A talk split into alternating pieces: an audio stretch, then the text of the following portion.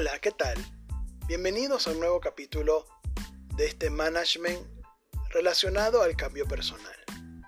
Una de las cosas que quiero traer ahora a colación es que el cambio también es un proceso interpersonal.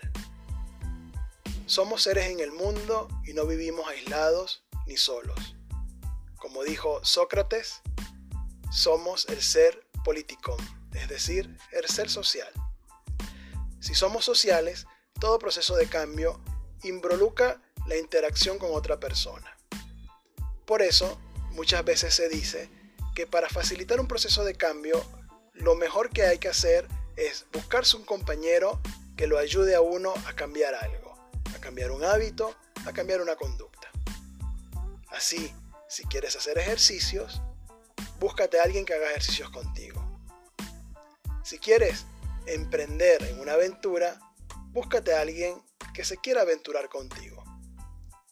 Lo importante es que en estos procesos de cambio, el sentirse que no somos solos, el sentirnos que tenemos a alguien en la misma situación que nosotros y dispuesto a compartir los mismos objetivos que nosotros, facilita ese proceso de cambio. De allí podemos también derivar este cambio personal al cambio organizacional. Si queremos implementar un proceso de cambio, un proceso de cambio tiene que hacerse en conjunto, formando un equipo, formando una coalición. Si quieres cambiar algo en tu vida, si te has dado cuenta que necesitas cambiar algo en tu vida, búscate un equipo.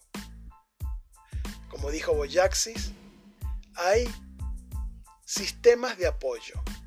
El sistema familiar, el sistema de la comunidad y el sistema de las instituciones.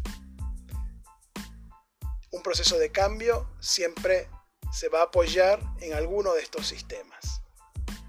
Más allá de la intención y la voluntad para cambiar, el acompañamiento es necesario.